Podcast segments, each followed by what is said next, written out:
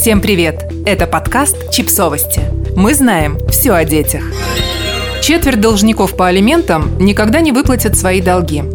Общий долг по стране составляет 152 миллиарда рублей, и это ужасно.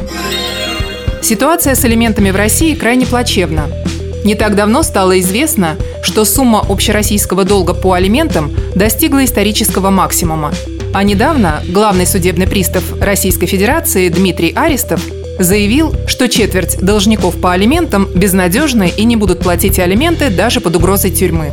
По словам Арестова, за последние пять месяцев алименты удалось получить от 74% родителей, тогда как четверть, а это примерно 180 тысяч человек, никогда не смогут заплатить алименты на своих детей. Они ведут асоциальный образ жизни, у них нет и не будет имущества, работы и других источников доходов. А неоднократное осуждение к принудительным работам и лишение свободы существенного влияния на их платежеспособность не оказывает, сказал он. Глава Федеральной службы судебных приставов отметил, что данная проблема требует незамедлительных мер реагирования и обсуждения любых инициатив, направленных на ее решение.